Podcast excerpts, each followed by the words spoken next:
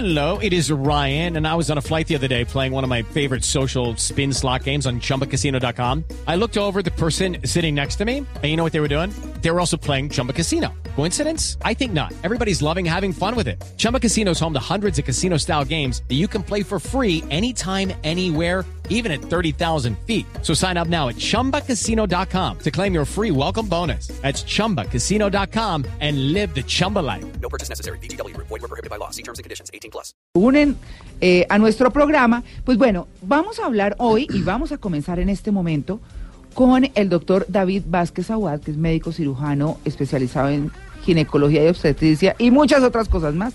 Ha escrito libros sobre menopausia y bueno, hablemos del corazón de las mujeres, pero vamos a hablar del corazón de las mujeres en todas las edades, para que no crean pues que vamos a estar únicamente dedicados a una sola parte y cómo debemos cuidarnos, doctor Vázquez. Bueno, muy buenos días a toda la audiencia. Muchas gracias, María Clara. El corazón de las mujeres se empieza a cuidar desde que es niña. Casi todos este tipo de enfermedades que se presentan ya en las últimas etapas de la vida de la mujer tienen su origen en la infancia, la adolescencia y la juventud. Casi que uno podría decir que son enfermedades de la infancia que las sufren las personas mayores. ¿Ah, sí? Claro, porque las arterias, básicamente del, del corazón y del cerebro, porque cuando hablamos de riesgo y de mortalidad cardiovascular, hablamos básicamente del corazón y del cerebro.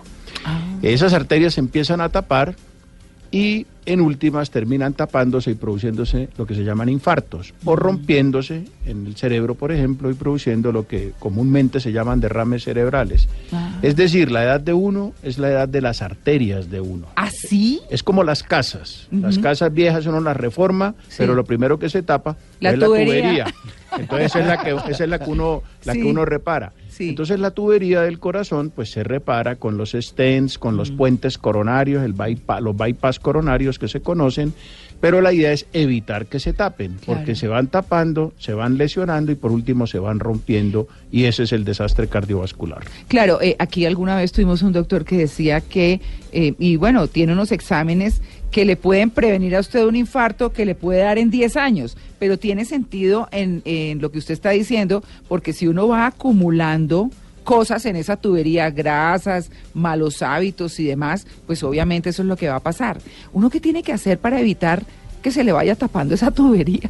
En general, los estilos de vida saludables y saludables desde la infancia. No Eso es fácil, ¿no? No es fácil porque hoy en día nuestros jóvenes, pues el ejercicio lo han cambiado por los jueguitos eh, frente al televisor. Sí. Las dietas saludables las han cambiado por dietas ricas en grasa eh, y por toda esta eh, este río de publicidad que, que nos agobia, pero lo ideal, vuelvo y digo, estilos de vida saludables desde la infancia. Eso se requiere ejercicio, se requiere dietas bajas en grasas y bajas sobre todo en calorías.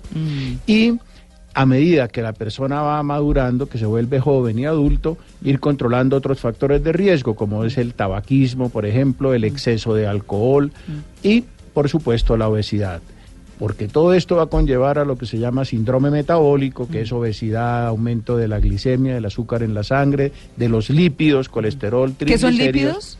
Lípidos son las grasas sanguíneas. Ah, muy bien. Básicamente colesterol y triglicéridos. Bueno. Esos lípidos al estar altos se van acumulando en las arterias y poco a poco las van tapando, las van ocluyendo y empieza el riesgo. Doctor, eh, uno entiende el tema de los lípidos y de las grasas, pues si come mucho chicharrón todos los días, pues eso va para, para la tubería, como le estamos llamando a las venas. Pero ¿qué pasa con el consumo de tabaco? ¿Por qué daña el sistema circulatorio? Bueno, el tabaco es un tóxico terrible y no solamente el sistema circulatorio, en general todos. El, el tabaco es un factor de riesgo para cáncer de mama, para cáncer gástrico, pero para, para la parte cardiovascular es realmente un veneno. Y es un veneno en razón de que la nicotina y otros compuestos que tiene el cigarrillo van dañando el endotelio. ¿Qué es el endotelio? Es esa capita tan fina, ese tapete que cubre todas las arterias de nuestro organismo. Es, es el órgano más grande que tenemos porque cubre todas las arterias. Con la piel. ¿no? Con la piel, la piel Sí. podría ser el segundo. ¿sí? Ok. Uno tiene más o menos entre 1.5, 1.7 metros cuadrados de piel, pero si suma todo el endotelio es mucho mayor. Mm. Ajá. Y ese endotelio, esa capita por donde corre la sangre, que está en contacto con la sangre, se va lesionando con el tiempo. con las grasas, con el tabaco que tú mencionas y muy importante, con la hipertensión. ¿Por qué? Porque haz de cuenta como si la tubería de mi casa súbitamente le aumenta la presión en el acueducto y obviamente esa tubería se resiente al aumento de presión y eventualmente, eventualmente puede romperse. Entonces todos esos son factores de riesgo que son los que hay que controlar. Porque la medicina es una ciencia probabilista, no determinista. Me explico, uno trabaja es con probabilidades. Las probabilidades de que presentes esos factores de riesgo, aumente el riesgo de infartos y accidentes cerebrovasculares, aumentan. Pero ustedes los médicos son los que le cambian a uno la fecha de vencimiento, ¿no? Sí. Uno se iba a vencer en el 2018 y dice, no, usted le da más añitos con esto que le voy a hacer. Claro, y has, has tocado un punto clave y es que estamos envejeciendo. Claro. Cada vez la expectativa de vida es mucho mayor. En Colombia Sí. hoy en día está entre, entre 76 años más o menos y para hombres 74. Las mujeres, ya que hablamos de ellas, Sí. viven más que los hombres. ¿Eh, ¿Sí? Sí. Por promedio ya es, es así. Claro, en todo el mundo. Es una compensación biológica el hecho de que nacen más hombres que mujeres. Mm, Nacen más o menos 100 mujeres por cada 105 hombres. Entonces la mujer vive más que los hombres. Fíjense, nosotros socialmente vemos muchas viudas y pocos viudos. Ah, sí, Ah, más sí, o menos. señor. Ah, sí, Sí, señor. la, abuelita, queda, la abuelita queda sola. Queda sola. Sí. Entonces la mujer vive más, pero precisamente por ello el corazón de las mujeres hay que ponerle mucho cuidado porque va a bombear por más tiempo. Sí, uno asocia el tema de los infartos a los hombres, ¿no? Casi Claro. nunca a las mujeres. Excelente tu, tu observación. Es más común en hombres, pero hasta los 50 años.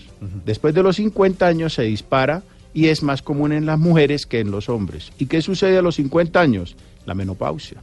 El estrógeno, que es la hormona ovárica, se pierde y el estrógeno es un protector del sistema cardiovascular. Al perderse, aumenta el riesgo de infartos y por eso los que nos dedicamos al tema de menopausia somos tan amigos de la terapia hormonal de reemplazo estrogénica. ¿Y qué pasa si no se hace eso? ¿Un? Pues puede que no pase nada, pero en general, al perderse el estrógeno, repito, hay más riesgo cardiovascular y por eso después de los 50 esto se dispara.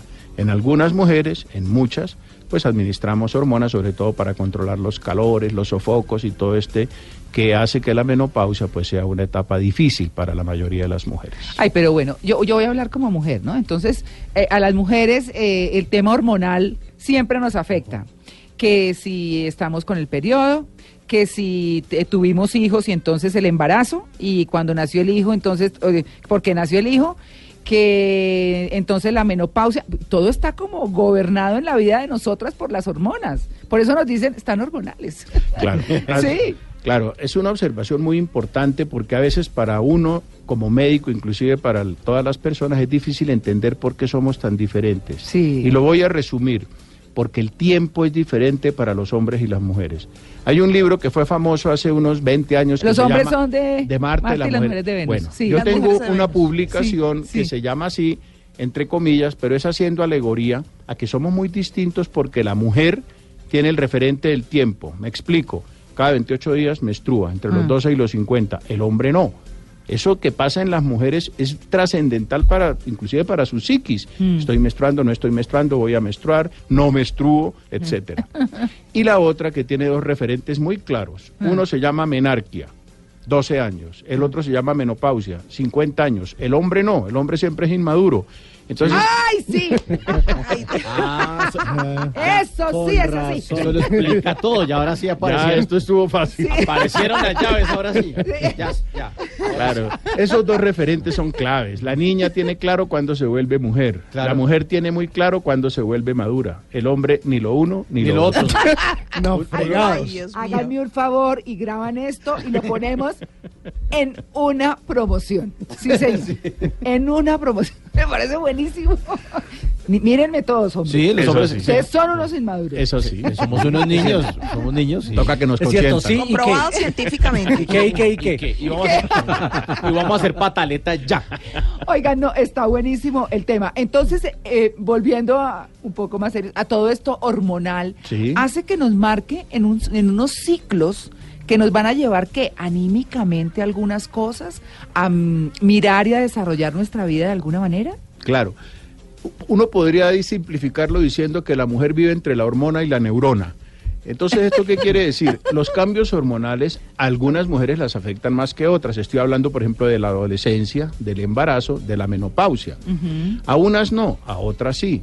Por esa razón, hay chicas que en la adolescencia pues presentan muchos desajustes y se vuelven muy complicaditas. Rebeldes Rebeldes. todo, sí. Otras no. Igual el embarazo. Ajá. Inclusive en la misma señora. Mm. Ay, a mí en el primer embarazo me fue muy bien, pero en este sí me fue muy mal. E igual es la menopausia. Al cesar la actividad ovárica, la mujer deja de ovular, deja de menstruar, se pierden los estrógenos.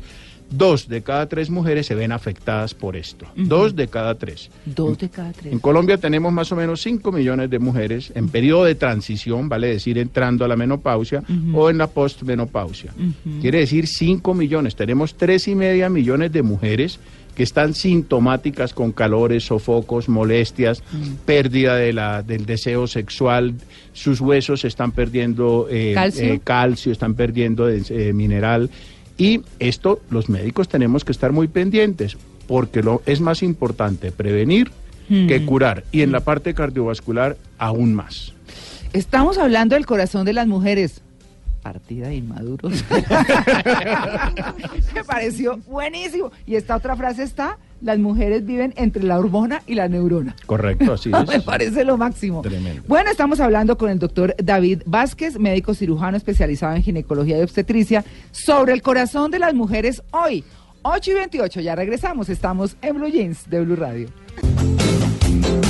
Bueno, hemos estado hablando con el doctor David Vázquez eh, sobre la salud del corazón de las mujeres, desde que estamos chiquitas hasta cuando ya estamos grandecitas. Pero bueno, hemos hablado de todo ese tema hormonal, de los cuidados que hay que tener, de la vida saludable que hay que llevar, en fin. Consejos, consejos, doctor Vázquez, para todas nosotras en nuestras diferentes edades. El primer consejo que yo daría, creo que lo voy a repetir, son cambiar los hábitos por estilos de vida saludables. Poca caloría, poca grasa, poca harina, poca dulce, mucha agua, una o dos copitas de vino rojo de vez en cuando hacen Sí. muy hacen muy bien. Eso es lo mío. Es, Pero, sí, pero solo dos copitas, ¿no? es tu parte femenina. Sí. Eh, y el diagnóstico precoz de los problemas cardiovasculares. Eso quiere decir control de la tensión arterial, Así. control de la glicemia, o sea, el azúcar en la sangre, Sí. control de los lípidos, o sea, las grasas, colesterol, triglicéridos, evitar el tabaquismo, evitar el alcohol en exceso y consultar al médico porque la mayoría de las enfermedades cardiovasculares son silenciosas. Cuando se manifiestan muchas veces ya es con el mismo infarto o con un accidente cerebrovascular y en esos casos pues ya las, el pronóstico es mucho más complicado. Y siempre ir al médico aunque se sienta bien y eh, los controles, eh, digamos, usuales que se deben hacer de rutina para ir pesquisando todos estos eh, factores que he mencionado. ¿Y, y qué exámenes debiera hacerse unos rutinarios, doctor Vázquez, ahí?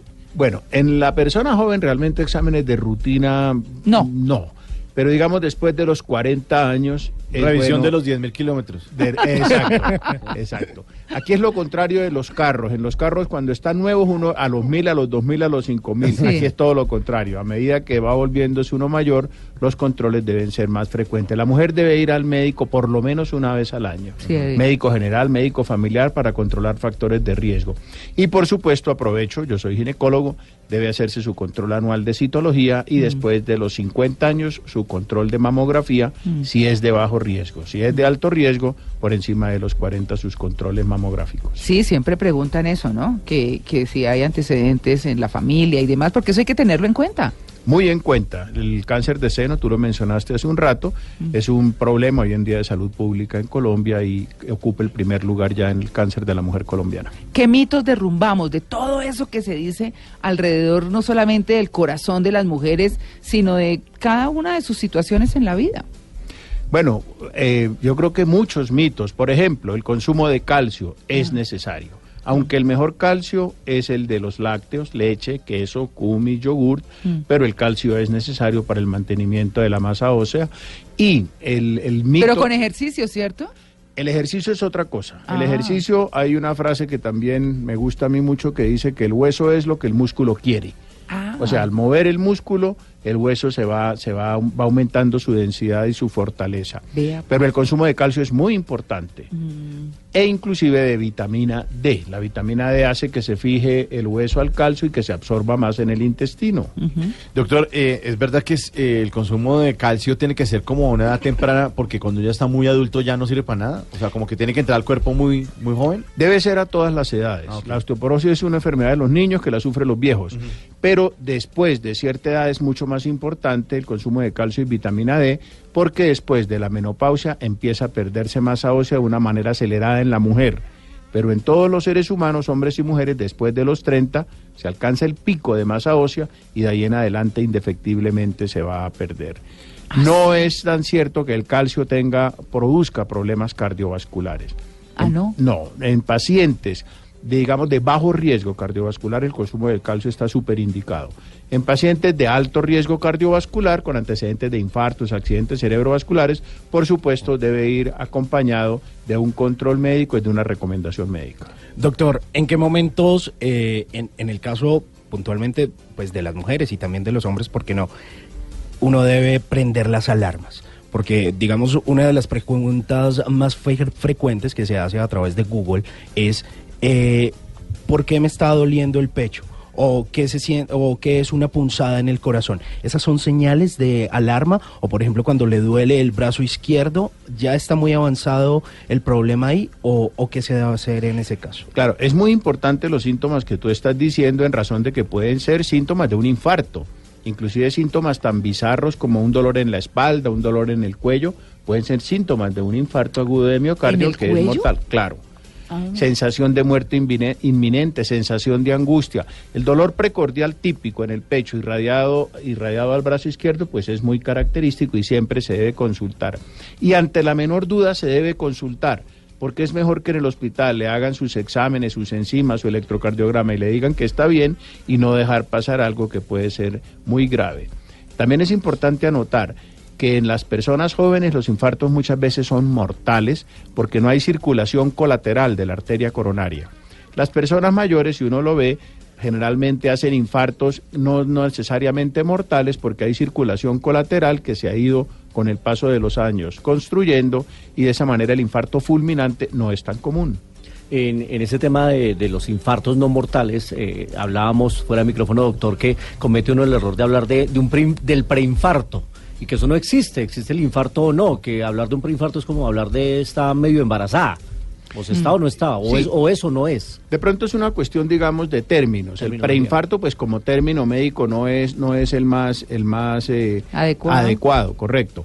Pero sí existen isquemias coronarias ocasionales, transitorias, o sea, pérdida de la, de la oxigenación del músculo que está irrigando esa arteria coronaria y que puede dar dolor, que puede dar molestia y que por supuesto necesita consulta, eventualmente va a necesitar arteriografías coronarias para evaluar si la arteria está o no permeable o cuánto puede estar ocluida para colocar, por ejemplo, stents, que son unos adminículos para dilatar la arteria que se dejan ahí, o eventualmente hacer puentes coronarios para reemplazar las arterias que están muy comprometidas por otros vasos más, más jóvenes y que tenga mejor pronóstico. Bueno, terminemos. Doctor, esa- discúlpeme, Ah, bueno, María Clara, sí. para finalizar, ¿esas isquemias se presentan en gente joven?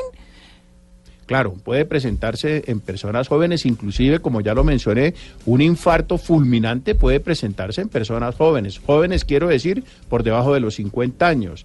De tal manera que ante la menor duda es mejor consultar, que le hagan sus estudios y no dejar para después lo que podría terminar en un infarto fulminante.